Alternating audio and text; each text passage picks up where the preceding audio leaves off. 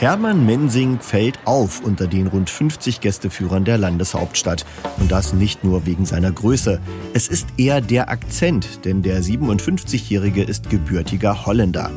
Die Liebe hat ihn einst nach Magdeburg verschlagen und hier hat seine Frau auch seine berufliche Laufbahn beeinflusst. Die war 1987 schon Gästeführerin hier. Meine Frau ist ja ein Magdeburger Kind. Da ist damals noch Stadtbilderklärer. Und das ist auch das richtige Wort. Man erklärt ja die Stadt. Als ich dann den Gästeführerkurs hier gemacht habe, also 200 Stunden Unterricht hier über die Stadt Magdeburg, dann weißt du erstmal, was du alles noch nicht weißt. Denn gut 1200 Jahre Stadtgeschichte haben viele spannende Kapitel in der Chronik der ehemaligen Hauptstadt des Heiligen Römischen Reiches hinterlassen. Hermann Mensing ist fasziniert. Die Begeisterung, die kommt mit dem Wissen. Je mehr man lernt über die Stadt, wie länger man hier ist, wie mehr man sich mit den Menschen unterhält, wie mehr also dann auch die Begeisterung wächst, muss ich ja sagen. Aber Wissen ist für einen Gästeführer nur die halbe Miete. Man muss es auch den Zuhörern möglichst unterhaltsam vermitteln können. Und das ist eine Spezialität des sympathischen Holländers, der immer wieder erlebt, wie aus skeptischen Erstbesuchern überzeugte Magdeburg-Liebhaber werden. Ein bisschen Witz, ein bisschen Humor, ein bisschen Interaktion, ein bisschen Frage-Antwort mit den Leuten. Oft kommen sie dann nach zwei Stunden zu dir und sagen dann, wie ist das Wetter hier im September? Wir kommen mit unseren Kindern nochmal zurück. Die Lieblingsecken des Wahlmagdeburgers sind Dom, Kloster und Hundertwasserhaus, liegen also mitten im Stadtzentrum und sind deshalb auch für Tagesgäste gut zu erreichen.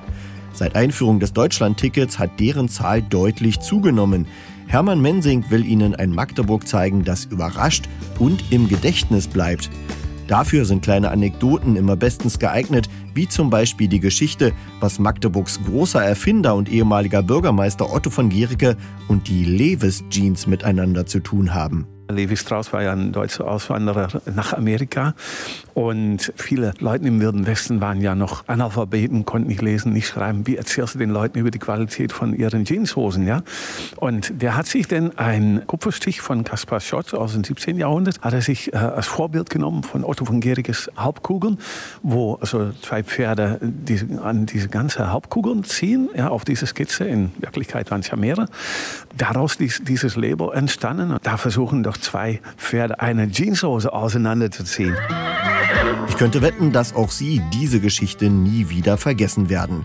Hermann Mensing selbst nutzt fast jeden Urlaub, um sich Führungen seiner Kollegen in anderen Städten anzuschließen. Wenn man nur mit dem Fahrrad irgendwo durch die Stadt fährt oder mit dem Bus durch die Stadt fährt oder mit dem Auto, da geht man so an alles vorbei. Und als Stadtrundgang bleibst du bei den Sachen stehen und da wird so erklärt.